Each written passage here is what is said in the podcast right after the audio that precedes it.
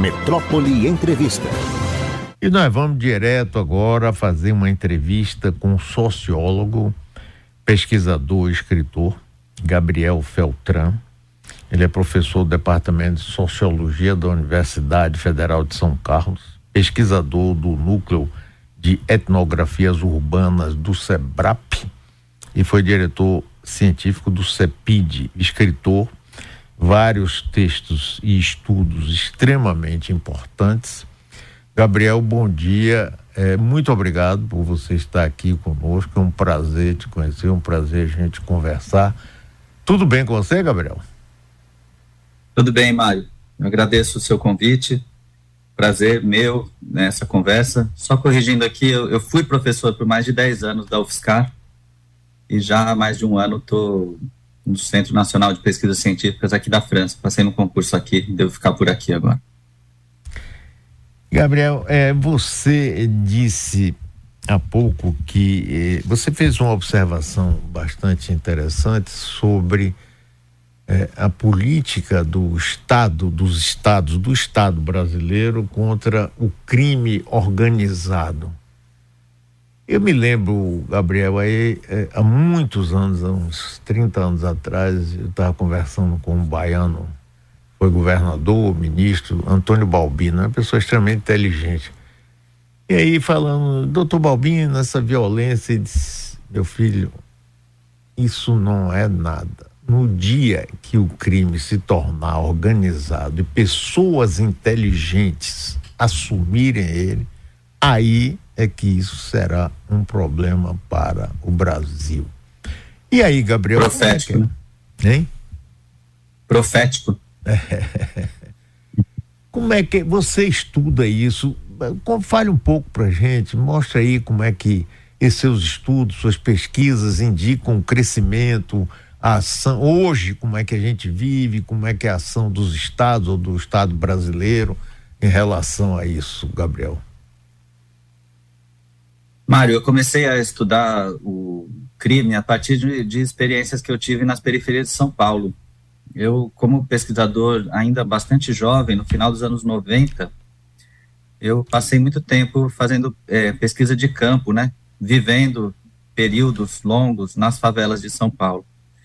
É, e naquele período, eu presenciei uma série de, de, de, conflitos armados e algumas pessoas que eu conhecia foram assassinadas naquele momento, né? Jovens é, que tinham vinculação, sem que mesmo as famílias soubessem, com tráfico de drogas, principalmente, mas também pequenos roubos, é, um roubou uma moto, foi assassinado, outro é, participou da morte de uma pessoa e por vingança foi morto, outro foi morto pela polícia. Aquele período foi chamado da época das guerras nas periferias de São Paulo, né? Algo que acontece em muitos outros estados ainda hoje, inclusive na Bahia, né? Em que as taxas de homicídio estão muito altas, né? Muito elevadas. Então, a partir daquele momento, eu comecei a estudar é, o que estava acontecendo é, com relação à violência, ao crime na periferia de São Paulo. E, para minha surpresa, quando eu regressei a esses mesmos lugares, dois, três anos depois, para fazer já minha pesquisa de doutorado, não havia mais mortes, não havia mais homicídios. Tinha sido estancada a, essa cadeia de vinganças, né, que gerava muita morte nas periferias de São Paulo. Isso eu já estou falando no começo dos anos 2000. A partir hum. de 2003, no bairro que eu, que eu mais frequentava para pesquisa, não tem mais morte praticamente. São raríssimas. E quando elas acontecem, elas são já é, mortes, como você disse, né, é, dentro de um sistema bastante organizado de, é, do crime, com os chamados tribunais do crime, né, que decidem por essas mortes de forma bastante é, organizada evitando que haja cadeias de vingança, né, que haja mortes sequenciais depois delas. Então, as taxas de homicídio é, caem muito em São Paulo nesse mesmo período e eu começo a, a relacionar né, o que eu estava vivendo em campo com o que estava aparecendo nas estatísticas. Isso me leva a um estudo longo sobre o PCC, um estudo que eu faço durante mais de 20 anos e que, que culmina esse começo da minha história de 97, né, nas periferias de São Paulo. Em 2018, eu publico um livro pela Companhia das Letras chamado Irmãos, uma história do PCC, que conta a história do desenvolvimento dessa facção específica, né, que é a maior hoje do Brasil e, e, e da América Latina. É, então, eu tive esse, esses muitos anos de pesquisa sociológica acompanhando essa organização especificamente, o PCC, é, e os conflitos armados que ela vai provocando e, ao mesmo tempo, diminuindo em várias regiões do Brasil. Essa é um pouco a, a, a história do, do meu trabalho, né? E, e, é por essa mesma história que eu saio do Brasil, no, na, na verdade, né? Porque eu, a gente começa a compreender que os mercados criminais que produzem uma série de homicídios, né, mortes e conflitos armados no Brasil, são todos transnacionais. Pensar o mercado da cocaína, o mercado é, de outras drogas, o mercado de veículos roubados, furtados, é, o contrabando, a lavagem de dinheiro, são todos, né, são todas atividades econômicas ilegais que são transnacionais, que hoje são globais, que são tocadas ao mesmo tempo por grupos criminais de muitas partes do mundo, né? e muitas vezes protegidas pela corrupção policial também em muitas partes do mundo.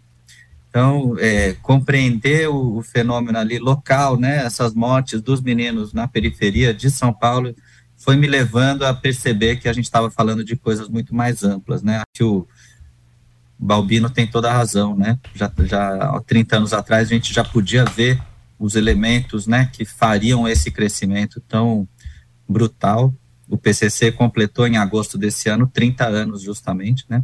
Era o início da chegada desses mercados é, transnacionais ao Brasil que geraram muito dinheiro para muita gente e muito sofrimento para outras.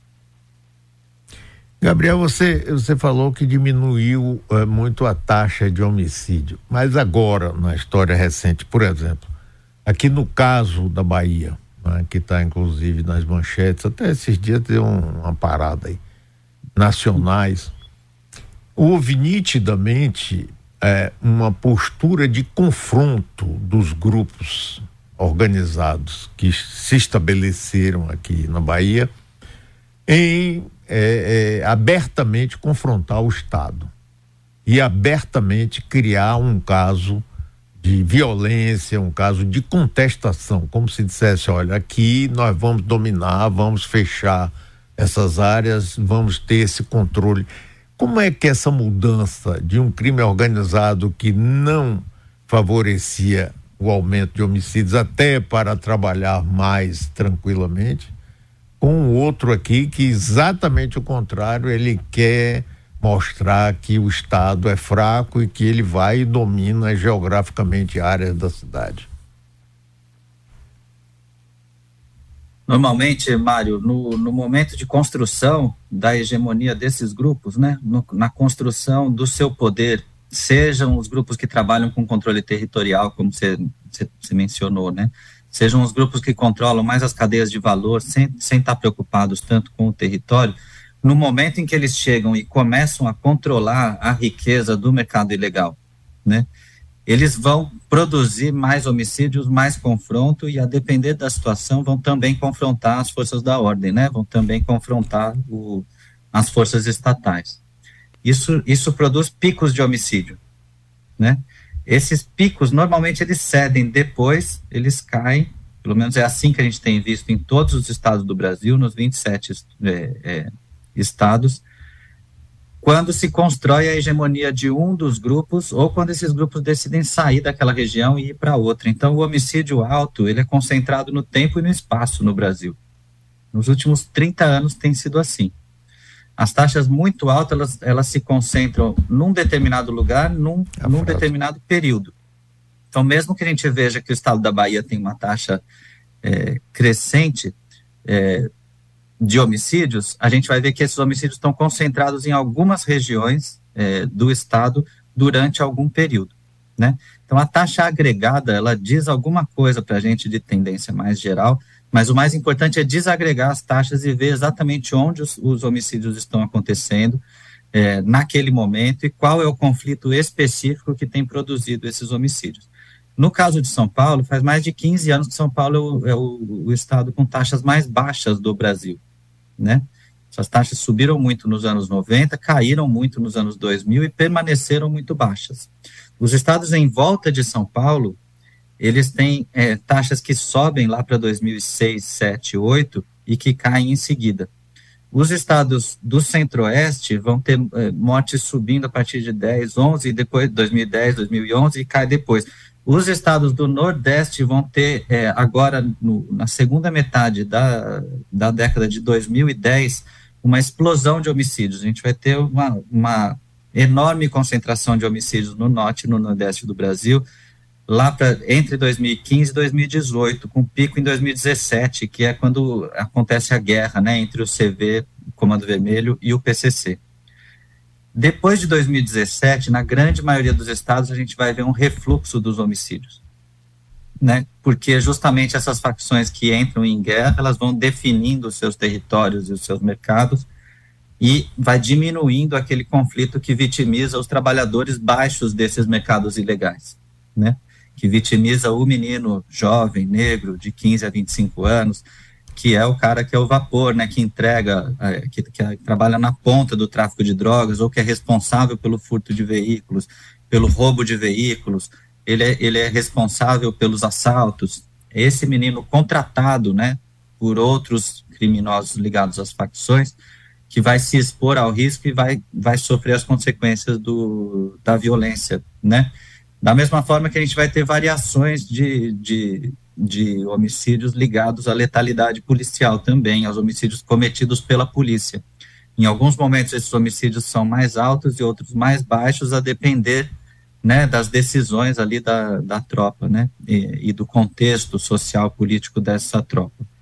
Eu sempre digo, né, em aula e a gente trabalha dessa forma, é que violência, especialmente violência armada, ela é uma categoria das, da, da, das discussões sobre poder, da esfera do poder na uhum. sociologia, uhum. né, da esfera da política. Então, quando a gente tem altos índices de violência armada, a gente tem, sem dúvida, é, ameaças né, à institucionalidade política. A, a institucionalidade política está sendo é, desafiada, seja quando essas altas taxas de homicídio são cometidas é, pela, pela, pelas forças da ordem, né, pelas polícias, pelos militares, seja quando a gente está falando de grupos criminais. O que a gente tem no Brasil muitas vezes é um confronto entre esses grupos também. Entre os grupos criminais é, ligados, por exemplo, ao CV, ao PCC, ao Bode do Maluco, a, aos grupos mais locais aliados às grandes facções nacionais, ou quando a gente está falando de, de, de confronto entre esses grupos criminais e forças da ordem policiais. Nós estamos conversando com o Gabriel Feltran, é sociólogo, pesquisador, escritor, está conversando conosco diretamente da França. Tem uma frase sua aqui que diz: não há guerra do Estado contra o crime organizado. Isso é ficção. O que, é que significa isso, Gabriel? Significa que a gente trabalha muitas vezes em cima dessa ficção né, de que tem, de um lado, um Estado que quer produzir segurança e, de outro lado, uma desordem que vem do crime. Quando a gente está em campo, Mário, o que a gente vê é muito mais relação, de baixo para cima, entre os grupos estatais que deveriam coibir o crime e os próprios criminosos. Não existe tráfico de drogas no Brasil de modo organizado sem pagamento de, do que a gente chama de mercados de proteção sem pagamento da proteção para que esse mercado de drogas funcione. A mesma coisa desmanche de veículo, a mesma coisa contrabando, a mesma coisa todos os mercados ilegais. O que a gente está dizendo com isso é que você tem uma parte das forças policiais, uma parte, não toda, uma parte dos policiais que é corrompida pelo dinheiro dos mercados ilegais. Na prática, o que, que isso significa? O policial faz o policiamento ali num bairro, todo mundo sabe que ali é um ponto de venda de droga, só o policial que não sabe? Não, ele também sabe. Só que ele passa toda sexta-feira e ele ganha o acerto dele. Ele ganha 2 mil, 3 mil, 10 mil, 15 mil, 50 mil, dependendo do tamanho desse, desse, desse ponto de droga. Né? E o que acontece na viatura fica na viatura. Né? Ou em alguns casos, esse dinheiro vai ser dividido entre aqueles que patrulham aquele ponto, ou em outros casos mais sistêmicos de corrupção, isso vai ser dividido entre todo o batalhão. Né? O traficante que é preso vai ser levado para a delegacia da Polícia Civil. Lá na delegacia da, da, Polícia Civil pode também ter um acerto. O primeiro caso é militar, né? O segundo é civil. Então, para ele não ficar preso, ele paga, né? Por intermédio normalmente dos advogados, negocia-se o valor de um pagamento para que ele não fique preso, né? E esses valores normalmente são negociados é, a partir né, da importância daquela pessoa no universo criminal e da importância que aquela prisão teria né, na imprensa ou, ou, ou para o Estado. É, ou seja, você tem uma circulação de dinheiro do crime para as polícias corrompidas, né, para as partes corrompidas das polícias. De novo, eu não estou dizendo que isso é é, em toda a polícia, mas eu estou dizendo que isso acontece em todas as situações em que a gente tem tráfico é, organizado e mercados ilegais organizados, não apenas no Brasil. Né? Claro que no Brasil isso é disseminadíssimo é, em diversos é, ambientes e em todos os estados. Né? Agora, não estou dizendo que todos os policiais são corrompidos. Né? Tenho conversado com muitos policiais sérios e sei que muitos policiais sabem disso e lutam contra isso. Mas essa é a realidade dos mercados ilegais no Brasil, na América Latina e em vários outros lugares do mundo. Há pagamentos imediatos né, entre os grupos criminais organizados e as polícias. E isso faz com que não exista, portanto, uma oposição direta e absoluta entre o crime organizado e o Estado, como a gente acredita né, nessa ficção. Outra ficção é, é, achar que as cadeias vão isolar as pessoas da sociedade, ah, sendo sim. que todas as facções nasceram e cresceram dentro das cadeias. Então, a gente, na segurança pública do Brasil, a gente ainda trabalha com algumas ficções que a gente tem que começar a, a discutir com mais elementos, né? Pois é, Gabriel, eu ia exatamente perguntar a você é, duas coisas. Primeiro, esse tipo de, de, de comércio é, envolve muito dinheiro. E essa quantidade de dinheiro serve tanto para corromper policiais corruptos, como juízes, magistrados, serve para eleger vereadores, deputados e etc. E além disso, o sistema prisional brasileiro é, na realidade, a pós-graduação ou a graduação é, de pessoas que entram até na, no sistema prisional por um crime menor e acaba tendo, por sobrevivência, por conveniência, seja o que for, se transformando num, num, num, num criminoso no sentido literal da palavra. E aí a gente vê, para mim dá a impressão, Gabriel, que é quase que impossível a gente cortar isso é, modificar esse quadro, porque eu vejo cada vez mais. Por exemplo, a importância, é, na sexta-feira passada, num programa aqui, conversando com Jean de Freitas, que é um jornalista conceituadíssimo, ele dizendo: o miliciano é uma peça-chave na eleição brasileira. Porque ele usa a grana que ele tem através da, da, das ações ilegais, vender até prestação de serviço, gás, televisão a cabo, segurança, prostituição, seja o que for, para a eleição. Então você tem um processo que cada vez cresce mais e mais e mais. E a gente fica vivendo na ficção, como você apontou. E aí, Gabriel, como é que é? Não, eu concordo com tudo que você falou, Mário. É, e eu acho que tem soluções para isso, né? Na história dos estados que deram certo no mundo, é, o passado foi assim também, de muita disputa entre grupos armados por riquezas legais e ilegais, gente que ganhava muito dinheiro com tráfico de escravos e comprava fazendas e produzia café, é, gente que ganhava muito dinheiro com ouro ilegal e depois é, montava uma empresa, uma, uma siderúrgica. Quer dizer, o, a acumulação gigantesca que vem dos mercados ilegais, ela pode se converter em desenvolvimento, né? Caso haja decisão do, do, do mundo, é, de uma sociedade, né? A partir do seu, do, daqueles que fazem a sua condução, de que essa riqueza pode se converter em algo positivo para para o conjunto da população. Então, algumas coisas a gente vem falando, vem falando há bastante tempo, que são saídas para um novo modelo de segurança pública no Brasil, que escape desse modelo ficcional, né, desse modelo que faz de conta que a gente vai combater o crime, sendo que na verdade a gente está ganhando um monte de dinheiro com o crime, né?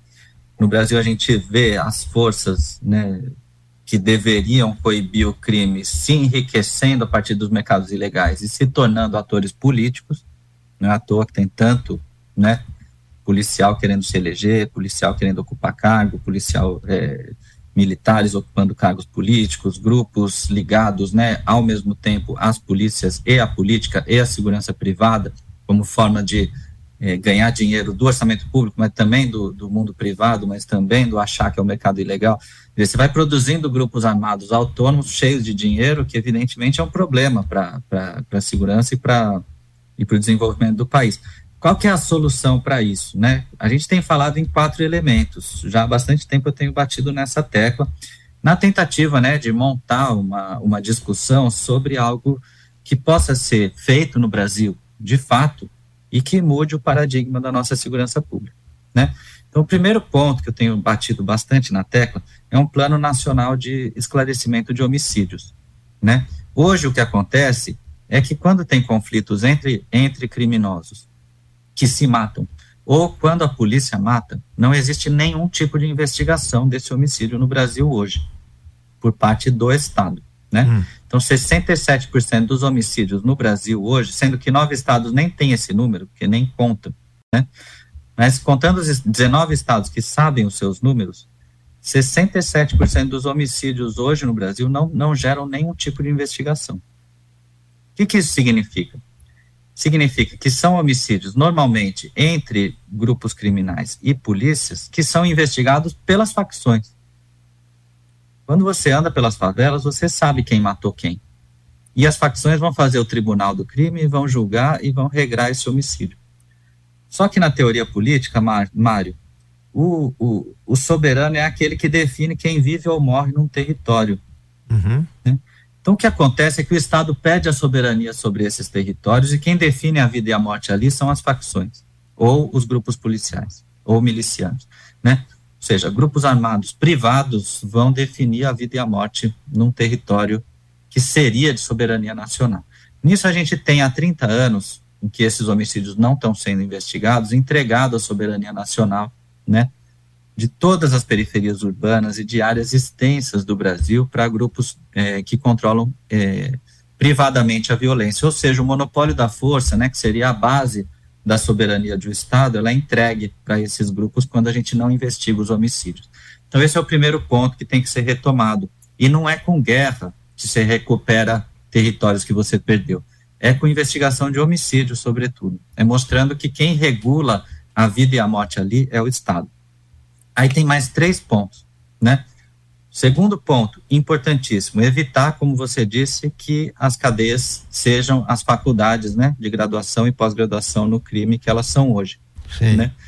Ou seja, deixar preso quem precisa estar preso porque cometeu crimes violentos e de fato tem, eh, tem avaliado, foi avaliado que ele é um risco para a sociedade.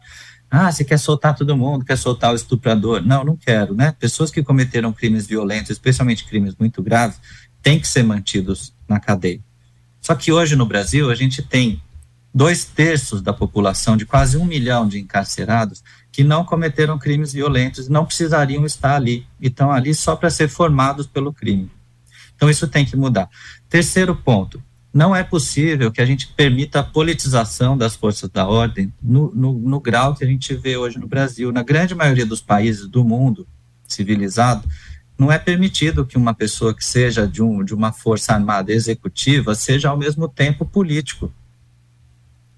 Isso é um absurdo. Essas, essas têm que ser forças a, a, a, é, que, que sejam controladas pelos governos e não que controlem os governos, como a gente vê hoje. Né?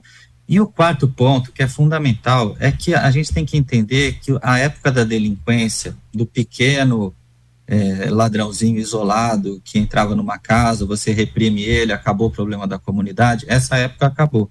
Nós estamos falando de crime organizado, nós estamos falando de mercados transnacionais, estamos falando de economias extremamente poderosas, estamos falando da ordem de trilhão de dólares quando a gente pensa no, no, apenas no mercado de drogas é, global. Estamos falando só de desmanche de carro de, um, de, um, de algo em torno de 17 é, bilhões de dólares no Brasil.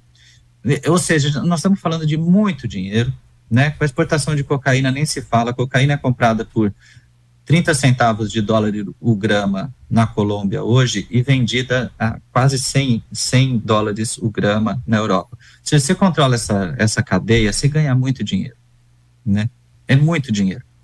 Então, a gente está falando que a gente tem que regular esses mercados ilegais para que esse dinheiro possa ser convertido em desenvolvimento e não em violência armada que, que, que derrube os nossos meninos é, nas periferias, né? Como vai fazer isso? Mil formas de fazer regulação de mercados ilegais que já foram feitas no mundo inteiro. A gente viveu isso no Brasil e estudou isso no estado de São Paulo com a regulação dos desmanches, por exemplo, de veículos. Muitos veículos eram roubados para ser desmanchados é, e transformados em autopeças. Né? Foi feita uma lei, as autopeças em São Paulo hoje elas devem ser é, traçadas, né? Como se diz isso? Elas, elas, elas têm que ser rastreáveis. Rastreada. É, isso, exatamente. Elas têm que ser rastreadas. Elas têm um QR Code. Quando você vai comprar uma peça, você põe o seu telefone, você vê de que carro ela veio. Acabou com a ilegalidade? Acabou com o roubo de veículo? Não, mas diminuiu muito. Diminuiu muito a ponto de ficar muito mais controlável, né? Pelo Estado. Os, os, os roubos e furtos de veículo em São Paulo têm declinado muito a partir de, de é, 2016, quando a lei entra em vigor. Então, é, são, ele, são é, modos de regulamentar esses mercados que vão diminuir bastante a violência ligada a eles e vão trazer esses mercados para economias formais. Então, aquele cara que era um desmancheiro ilegal de veículo, ele passa a ser um desmancheiro regulamentado, um empresário, portanto. Os empregos que eram antes criminais passam a ser empregos é, formais e aquilo produz desenvolvimento para a sociedade. As pessoas querem comprar as suas é, peças para os seus veículos, né? A preços razoáveis. Bom, a peça desmanchada pode ser uma alternativa, e desde que não seja criminalizado, que seja regulado pelo Estado, uhum. isso pode gerar desenvolvimento. Então, esse é o quarto ponto, né? De uma outra política de segurança pública. Veja que os quatro pontos que eu falei, eles vão contra a ideia de uma segurança pública militarizada que vai fazer guerra contra o crime organizado. Que, na verdade, é todo um discurso para ganhar mais dinheiro, né? Para trazer mais dinheiro para esses atores militarizados que têm se tornado atores cada vez mais poderosos. Então, eles não entregam segurança pública para a população, né? As polícias, o, o, mundo militar não, não tem entregado segurança pública para a população, e aí eles dizem: olha, não estamos entregados porque a gente, não estamos entregando porque a gente não tem dinheiro suficiente. Manda mais dinheiro para a gente fazer o que a gente está fazendo há 30 anos, que agora vai resolver. Né? Não vai. Né? E a gente tem, tem dito isso há bastante tempo também. Ao contrário, né? é esse, essa política militarizada, né, de quem é mais macho, quem manda aqui, vamos lá e mata todo mundo, isso já não resolve mais há muito tempo e isso tem piorado os problemas de segurança pública no Brasil. Gabriel, é, eu só não, não, não percebi direito, por exemplo, o fato de ser investigada a causa das mortes, pode, como pode ajudar no processo de a gente entender e até ter outras formas de atuar. Porque é ver o seguinte, no caso específico da Bahia, recentemente houve uma presença mais forte e mais ostensiva do crime organizado. Coisa de poucos meses esse ano, esse ano. Sempre tinha, mas eram menores e tal. Esse ano houve confrontos mesmo fortes e a polícia reagiu. Sim, o fato de se identificar essa morte aqui aconteceu assim dessa forma, de que maneira isso ajudaria nesse processo de melhoria da segurança pública, Gabriel? Uma ótima pergunta, Mário, que me permite esclarecer isso também. Vou dar o um exemplo desse filme que está fazendo muito sucesso agora, que são The Killers of the Flower Moon, os assassinos da, da Lua das Flores, né, em português. É, de é o filme Scorsese. novo do Scorsese, né? É, é. Basicamente, qual é a história do filme? Você tem uma comunidade indígena nos anos 20 nos Estados Unidos, história real, né? Descobriu-se petróleo ali. Então aquela terra passa a ser muito valorizada e começam a haver disputas por essa riqueza do petróleo, né? Então, tem famílias indígenas que têm acesso a essa, a essa riqueza, e tem grupos que vão se apropriando ali, vão chegando, começam a se casar com as indígenas, começam a disputar aquela riqueza ali, querendo mandar os indígenas para fora. Né? E começa a acontecer uma série de assassinatos.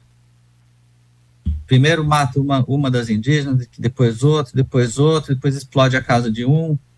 Vai vendo que o, a cadeia ali de homicídios vai se, vai se produzindo ao ponto de que o, o, personagem ali do Robert De Niro, né, ele vira o cara que vai ser o dono de toda aquela riqueza, né? Ele e os comparsas dele e o sobrinho dele, é, etc. Eles tinham mais força armada, eles foram lá e tomaram, né, pela força, matando todos os seus concorrentes, tomaram aquela riqueza para eles.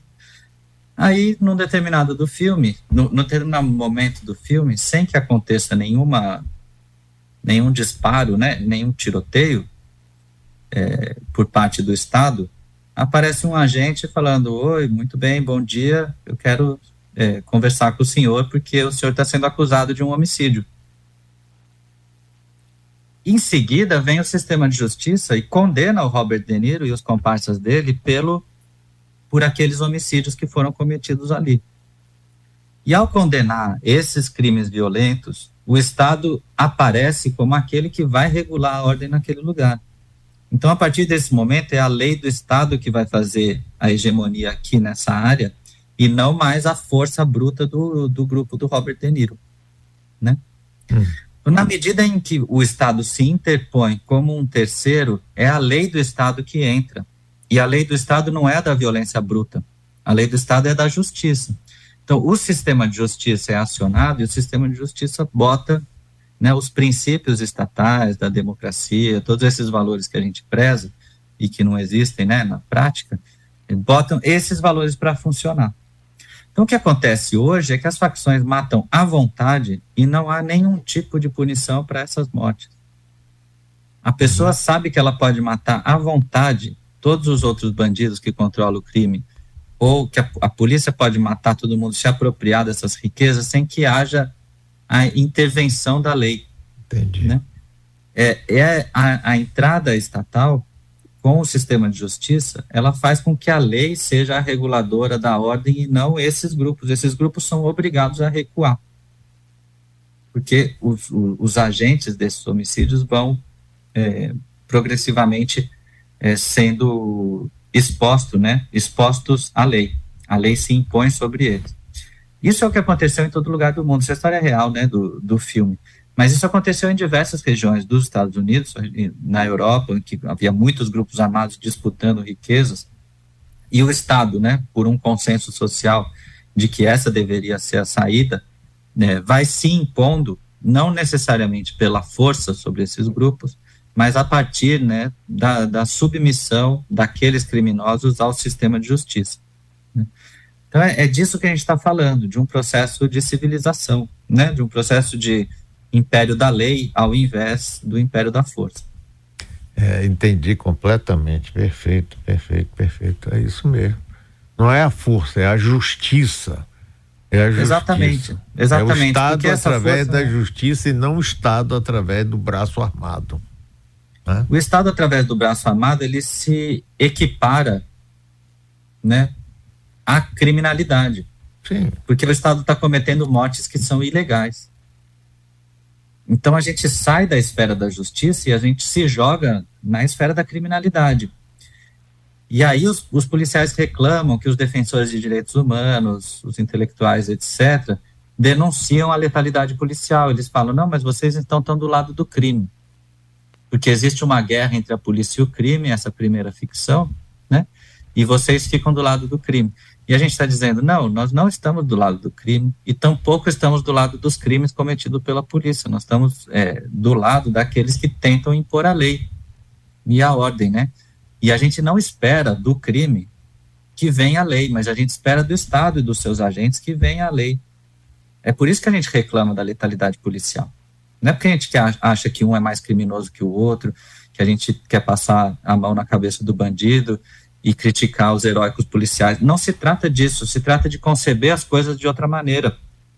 Se trata de dizer que o Estado não pode se rebaixar ao plano da criminalidade, porque senão é o plano da criminalidade que se fortalece contra o Estado. Né? É, o que a gente diz é bom para as polícias, embora as polícias achem que a gente está dizendo algo que é ruim para elas. É, eu concordo inteiramente com você. Agora nós continuamos aí também com esse tema prisional e a força política que foi gerada durante esses anos todos, é? através da força financeira, da força política, você vê a bancada da bala, é uma bancada forte. É? O sujeito lá, ele não é deputado fulano tal, é delegado, deputado tal, coronel, deputado tal.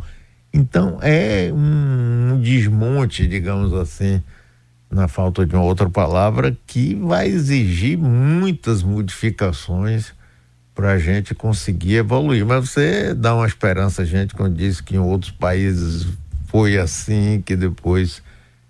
Então vamos precisar de um pouco de tempo, bastante tempo, né, Gabriel?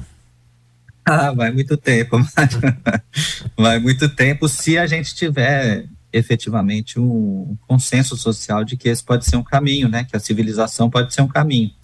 Porque há também o caso de outros países nos quais a barbárie ganhou, barbárie ganhou né? E se constituíram é, como poder hegemônico grupos milicianos, sanguinários que seguiram matando todas as dissidências e se impondo pela força, né?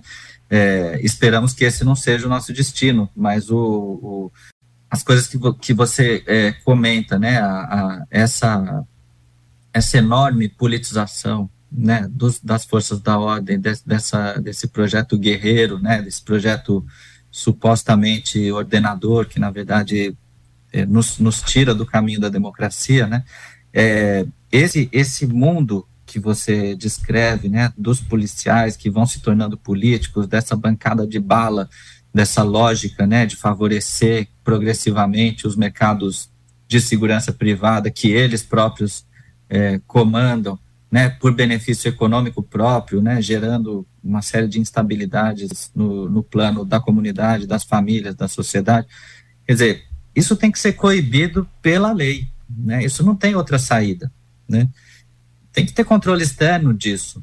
A democracia brasileira não pode permitir que, que, o, que um grupo que deveria ser comandado pelo executivo se torne legislador do país. É uma coisa absurda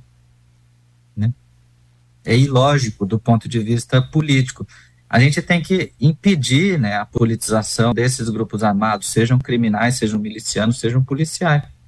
Isso tem, tem que ser lei, tem que ser proibido que qualquer um que execute essas funções de Estado se torne progressivamente um agente de governo, um agente legislador, não pode, né? É ilógico. Então, isso é um caminho, né? Controle externo dessa politização é, descabida né, das forças armadas policiais do Brasil. Veja, no, no, no, mundo militar isso é bem claro, né? No mundo é, do exército, um general do exército não pode, e foi discutido isso muito durante o último governo, se um general do exército podia participar de uma manifestação política. Participar de uma manifestação política, né? Agora, o, os caras assumem cargos de confiança, assumem cargo eletivo, vira chefe de empresa de segurança privada, usando todo o, né, a promiscuidade entre os orçamentos público e privado, é, tecnologias estatais sendo passadas para grupos é, privados, assim por diante, né? Porque está tudo absolutamente desregulado e é preciso que se regule, né? Gabriel, Gabriel, muitíssimo obrigado. Mas que conversa boa essa aqui, viu? Espero que a gente possa Igualmente, outras vezes, viu? conversar um com você. Um grande prazer te conhecer. Posso falar muito de você. Agradeço muito pela oportunidade dessa conversa. Muito obrigado, viu, Gabriel? Eu vou ficar perturbando você de vez em quando para a gente bater esse papo, que é muito bom para a gente, viu? Seguimos, né? Precisamos mudar um pouco a, o paradigma, né? O modelo isso, de pensar essas coisas, isso, né? Isso. Grande Seguimos abraço. aí. Eu te agradeço muito a oportunidade. Vamos em frente. Vamos sim. Um abração.